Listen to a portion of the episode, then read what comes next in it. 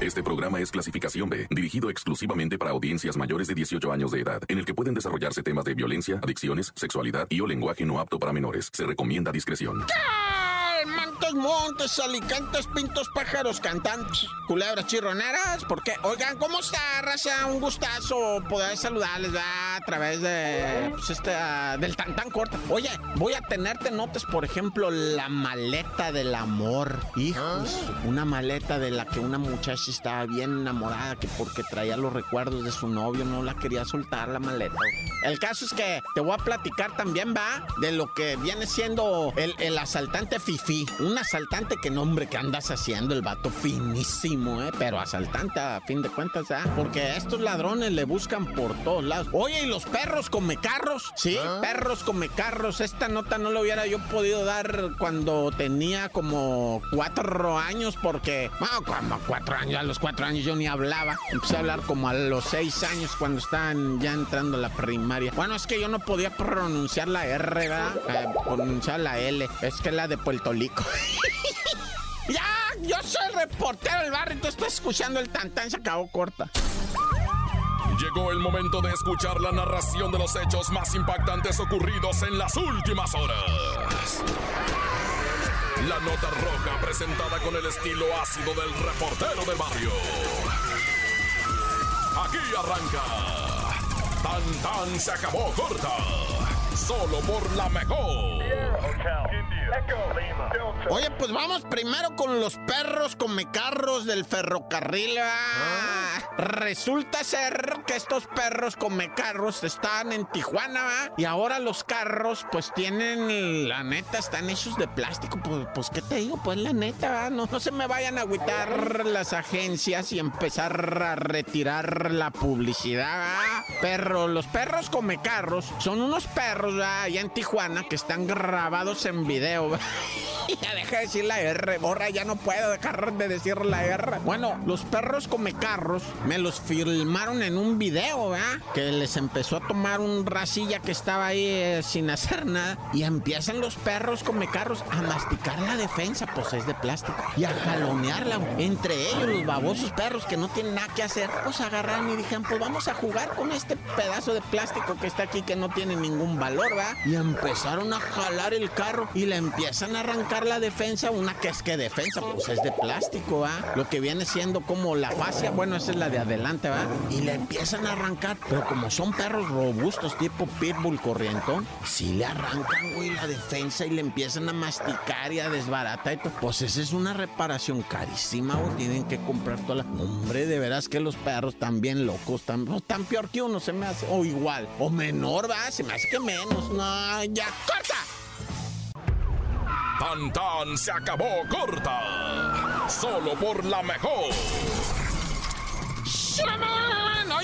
Platico la historia de la maleta del amor, esta morra, ¿verdad? Que venía de regreso de los Estados Unidos porque se había ido a pasar allá a las fiestas, ¿va? Y dijo, no, pues ya me voy a regresar por tierra. Agarró el Greyhound, ¿verdad? Que, que- que te saca para el lado de... Llega a San Isidro para salir por, por Tijuana, ¿no? El, el Greyhound lo agarras ahí en Los Ángeles y, y te avienta a Tijuana. Uta, pero hace como siete horas, güey, de Los Ángeles a San Isidro. Eh, está en breve, son como 200 kilómetros y hace como siete horas, güey. No, neta. Se va pare y pare y da vueltas y se regresa y llega y se para. No, ese camión pollero me, como me angustiaba antes. Lo tuve que tomar varias veces y me sacaba de el- la desesperación. Pero bueno, el caso es que agarró el camión ella para el norte de Los Ángeles, pegadito para Hollywood, ¿verdad? Y, empieza a bajar con su maleta y abrazada de la maleta y no soltaba la maleta y con la maleta abrazada. Y cuando llega la aduana mexicana, no sabía ella, por cierto, para que pasen el pitazo, ¿eh? Remodelaron todo eso y ahora te hacen pasar las maletas por rayos X como si estuvieras en el aeropuerto, ¿eh? Neta. Antes cruzabas así al bravazo, ¿ah? Con tu maleta jalándola así nomás. Ahora no, güey. Ahora es como si fueras a subirte al avión, güey, neta. Te hacen, nada más no te quitan ni zapatos, ni cinturón, ni nada, ¿va? Pero la maleta es así, te, te dicen, súbela ¿va? al carrito para ver qué traes ahí. Y te, la suben a una banda, va, súbela a la banda y, le ven las tripas a la maleta y qué óvole, que la traía retacada de dólares, ¿va? Y le dice todavía el guachillo que estaba ahí, le dice, ¿qué trae, mija, en la maleta? Puras cosas que me dio mi novio. Dice, ay, su novio, ¿cómo se llama, no?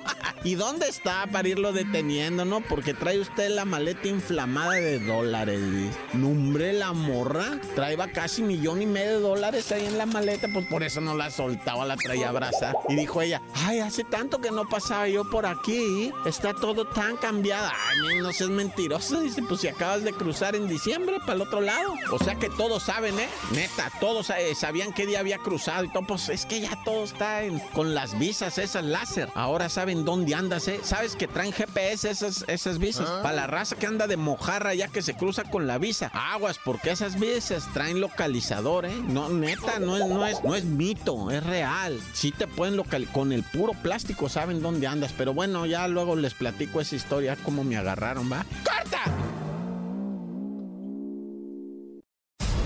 Tan tan se acabó corta con el reportero del barrio.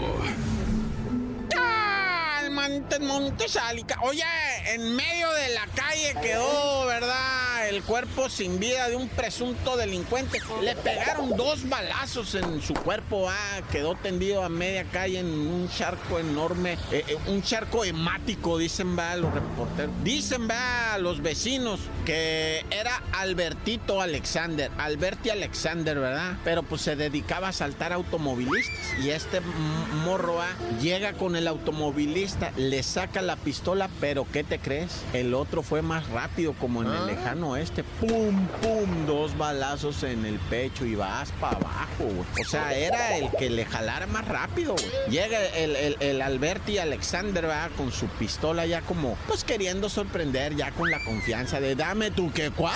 Y mira el tremendo cayonzón, va que ni tan tremendo, era una 9 milímetros. Pum, pum, le jaló dos veces el otro compa. Y para atrás, camarada, quedó el Alberti Alexander difuntito, ¿va?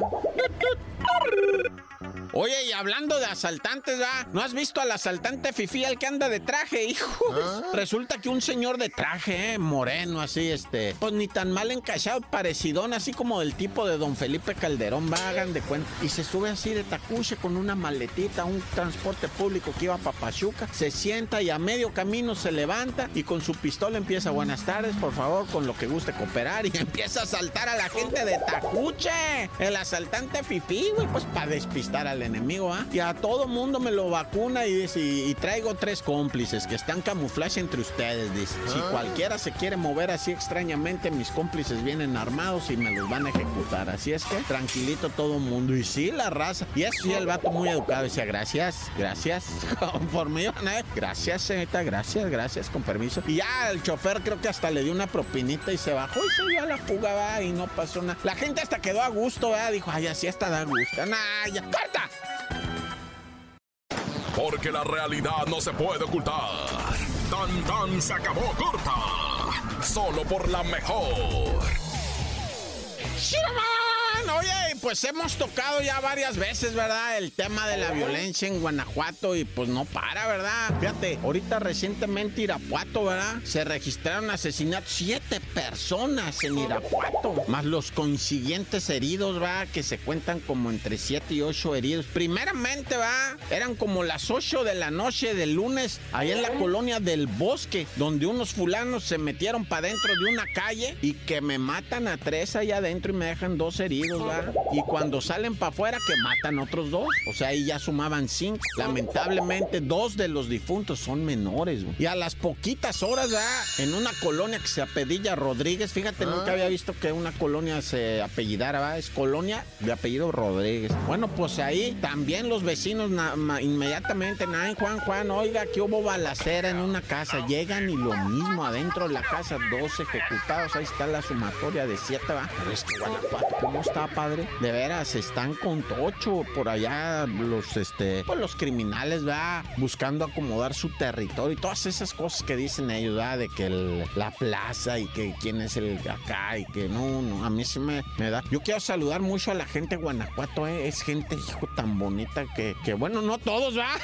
bueno, o sea, bueno, los bonitos, pues la gente noble, ¿ah? Mucha religión por allá, muchas cosas así. Pero bueno, ya vámonos riendo para llegar contentos. Oiga, esténse pendientes pues ya traemos ahí unas camisetas del Tantán corta, neta. Les voy a subir luego el, este, el, ¿cómo se llama? El logotipo, va, hasta quedó, quedó chilo. Bueno, ya, yo soy el reportero del barrio y encomiéndate al Altísimo, va, Dios conmigo y yo con él, Dios delante y yo tras del Tantán, se acabó, corta. Hasta aquí llega el registro de los hechos. El reportero del barrio regresa mañana con más historias. Esto fue Tan Tan se acabó corta